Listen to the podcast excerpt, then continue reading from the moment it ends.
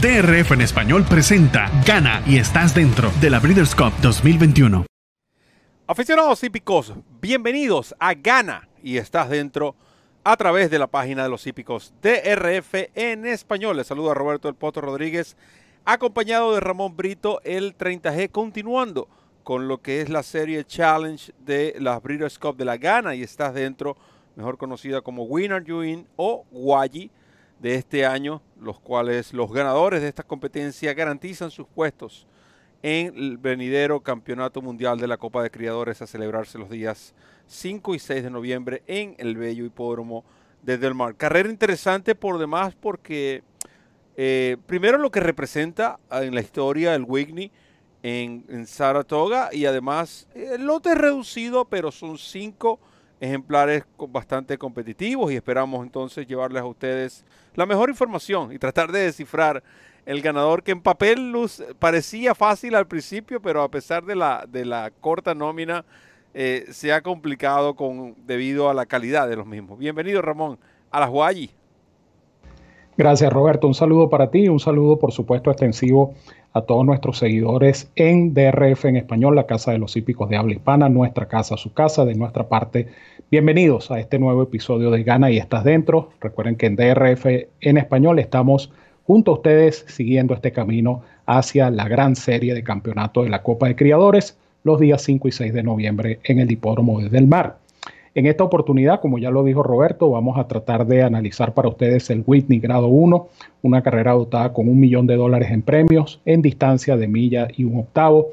Y estoy totalmente de acuerdo contigo en el sentido de que, a pesar de que la nómina es de cinco ejemplares, cualquiera de los cinco tiene razones más que justificadas para imponerse en esta competencia. Es un lote pequeño, pero selecto y esperamos, por supuesto, que esta información y este análisis sea de su agrado y sobre todo que sea de mucha utilidad. Hablando de la nómina, ahí pueden ver en pantalla Weimar Standards, Silver State, la uh, yegua Swiss Skydiver, el tordillo Nisco y el eh, favorito Maxfield. Podemos decir co-favorito con Nisco. Haciendo un poco de historia, esta carrera, el récord en una milla y un octavo lo tiene el ejemplar Lawyer Run de 1.46.64. Eso ocurrió en el 2007. Dos ejemplares han ganado esta prueba en tres ocasiones. Lo hizo Kelso y Discovery. En cuanto a los propietarios con más victorias, el Green, el Green Tree Stable eh, logró seis triunfos. Eh, por la parte de los jinetes, Pat Day y Jerry Bailey lograron cinco victorias cada uno. De los activos, Johnny Velázquez tiene cuatro. Lamentablemente, Johnny, Johnny no tiene una monta este año, lo cual eh, si para el próximo año eh, ocurre, puede ser, Johnny estaría optando por eh, empatar, en, conquistar la, empatarse por el primer puesto como los jinetes más ganadores. En el Whitney, en lo que respecta a los entrenadores, John Gaver Sr. es el entrenador con más victorias. El último entrenador en ganarlo en años consecutivos recientemente, 2019 y 2020, Bob Buffer, lo hizo con McKinsey e y el caballo Improbable. Pero acá, de nuevo, vamos a enfocarnos en la competencia, haciendo, ya hicimos un poco de historia. Carrera pareja, estoy totalmente de acuerdo contigo, creo que eh, cualquier ejemplar que, seleccione, que seleccionemos, incluso en, nuestra encuesta de Twitter hemos visto eh, personas inclinadas por el mismo By My Standard, que parece el outsider de la carrera, pero es un caballo que todas las corre bien. El Silver State ha cosechado una larga cadena de triunfos consecutivos. Swiss Skydiver ya demostró que puede ganarse a los machos. De hecho, ella se ganó al caballo del año, nada más y nada menos. Lo hizo en el Preakness Stakes. Nice Go, un ejemplar que ha demostrado que no lo puedes dejar correr solo en este tipo de distancias. Porque se crece y Maxfield, que según la NTRA es, es considerado como uno de los mejores caballos del país así también en lo que es la, el ranking para la British Cup Classic, ranking en lo que este, en este servidor tiene el privilegio de ser uno de, los votantes. Eh, ah, desde el principio ha estado encabezando eh, este ranking en miras a la British Cup Classic, carrera que el ganador de esta prueba conseguirá su cupo. Así que, sin más preámbulos, entonces escuchemos la información de Ramón Brito.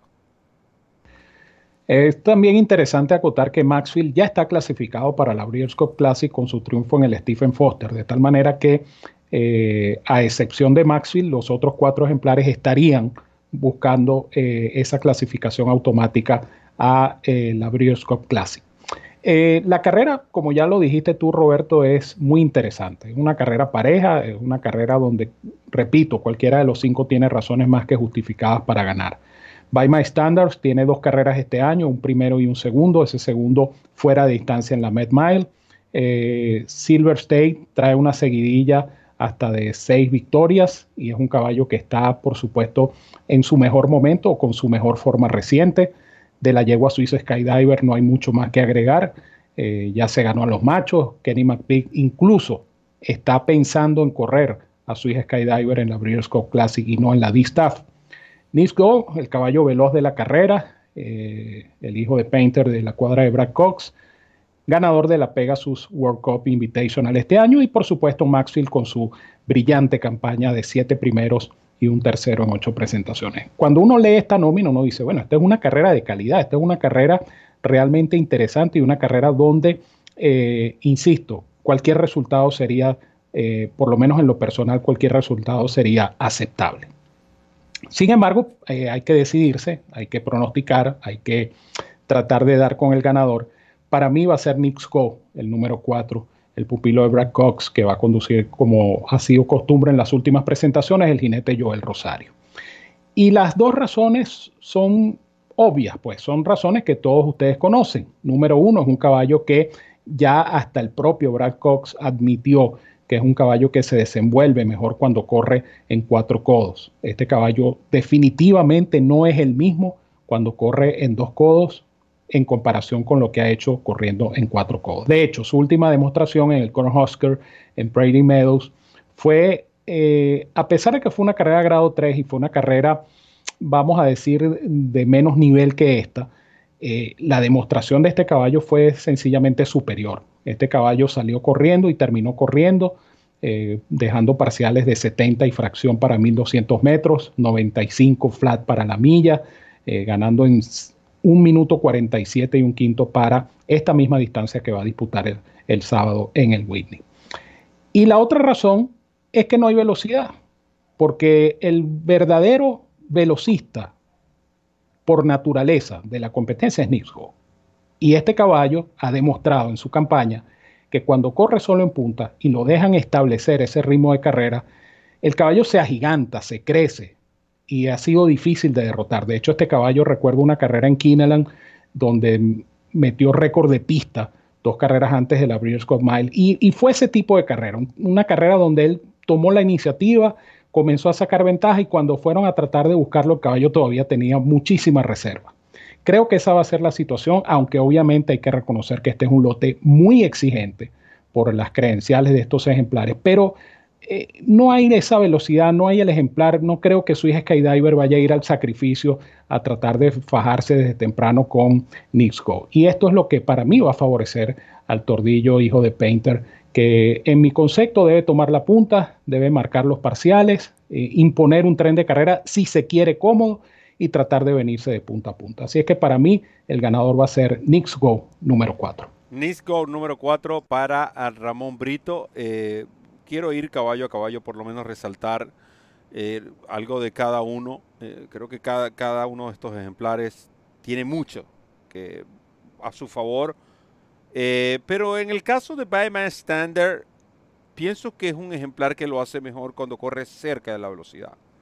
Sus observen todos sus past performance. Sus mejores carreras siempre han sido corriendo del tercero o segundo lugar. Siempre. Las mejores. Las, todas las victorias han sido corriendo como Stalker o, tercero. Cada vez que el caballo ha corrido en los primeros, digamos, 800 metros, más allá del tercer lugar, el ejemplar no ha podido ni siquiera figurar. Entonces, esto lo saben, el caballo viene descansado. Regularmente cuando los caballos vienen descansados, van un poco fogosos. Y esto pudiera pudiera eh, eh, ser interpretado que by my standard, va, si no está cerca del velocista, es muy difícil eh, salir a pelear a Go, ya que es un caballo de lo que llaman esa velocidad crucero.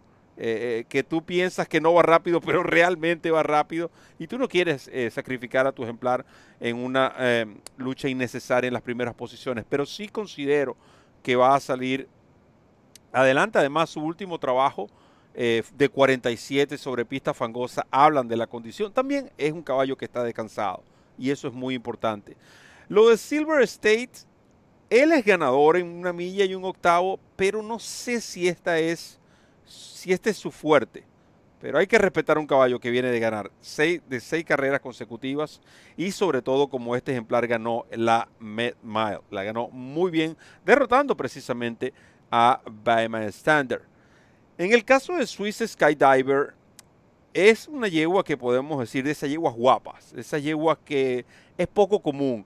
Eh, a su entrenador no le ha temblado el pulso por llevarla a cualquier hipódromo, por eh, correrla ante los machos. Y noten algo particular en Swiss Skydiver. De sus siete victorias, en cinco de ellas ha sido cuando un jinete la, ha conducido por vez primera. En este caso, Irat Ortiz Jr. la conducirá por vez primera. Eso es un detalle allí a favor de Swiss Skydiver. Es decir, una, una yegua que se adapta a cualquier estilo de jinete, lo que habla de la calidad. Tienes que, tienes que tener mucha calidad para que esto suceda. Además, hubieron muchas críticas eh, sobre la última conducción en el Apple Blossom y quizás este es uno de los motivos. Y bueno, qué mejor respetando a Robbie Alvarado y a toda su trayectoria.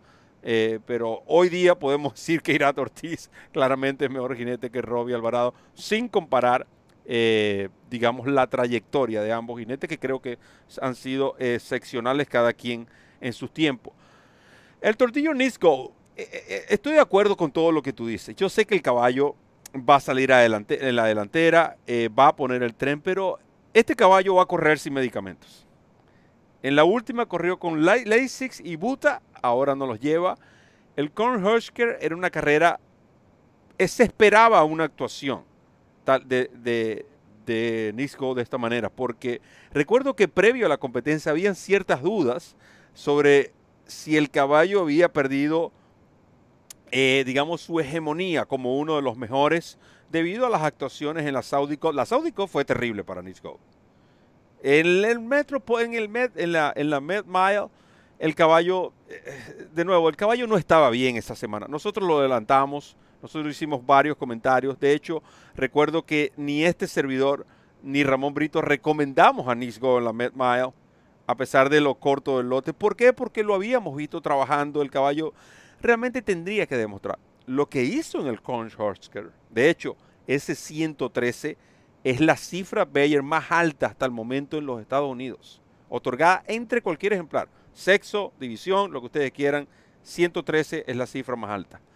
Pero tengo mis dudas por el tema del medicamento y porque es ese tipo de caballos que es uno cuando corre solo en la delantera, es otro cuando tiene cierta pelea. Y si yo voy a morir en una prueba, yo voy a morir con el mejor caballo maduro del país y el mejor caballo maduro del país es Maxfield.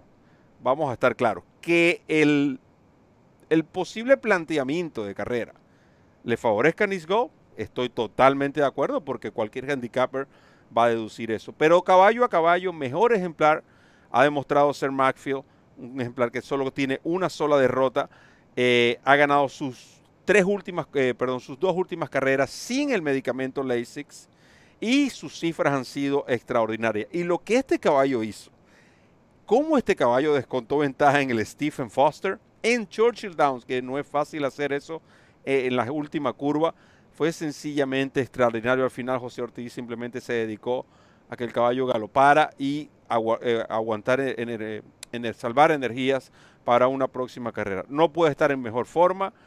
De nuevo, para mí sigue siendo el mejor caballo del país y si tú necesitas un, ejemplar para derrotar todas las ventajas que pudiera tener Nisgo en el papel en esta carrera, ese caballo específicamente es McPhee. Hoy día en los Estados Unidos ese caballo es McPhee. Y de nuevo, yo prefiero eh, quedarme con el mejor caballo considerando que este es, capaz de superar esta situación o esta ventaja que le está cediendo a su principal rival como lo es Nick De hecho, en el Morning Line, Nick Go es el favorito de la carrera. Recuerden eso. El favorito de la carrera, según el Morning Line, es Nick Go. Es decir, Max vendría siendo el rival de Nick Go en este Whitney. Creo que va a ser una gran competencia. Nosotros en DRF en español estaremos cubriendo desde el mismo escenario de los acontecimientos. Dios mediante estaré en Saratoga, ah, además del Whitney, el Test, el Saratoga Invitational y varias competencias de corte selectivo que se estarán disputando, pero esta precisamente que cumple, eh, forma parte de las Win Are y nosotros estaremos allí para llevarles los pormenores y, por qué no, entrevista al jinete ganador de esta competencia, Ramón Brito. Sí, efectivamente, eh, la carrera va a responder a todas las expectativas. Yo pienso que va a ser un evento emocionante, un evento interesante Espero, por supuesto, que ustedes, tanto como nosotros, disfruten de una carrera que hasta el momento pudiera decirse que es la carrera del año, por la calidad del lote, por la, por la, expectativa, la misma la expectativa que hay sobre esta competencia. Y lo que hay en juego, porque obviamente eh, es el prestigio, esta es una carrera que hace cementales, en el caso de Swiss Skydiver, pues sería un, un plus tremendo para su hoja de vida pistera y es una carrera donde está en juego también, por supuesto, el pase a la Breeders' Classic, que repito, ya Maxwell lo tiene por su victoria en el Stephen Foster, pero los otros cuatro están aspirando también a ese cupo.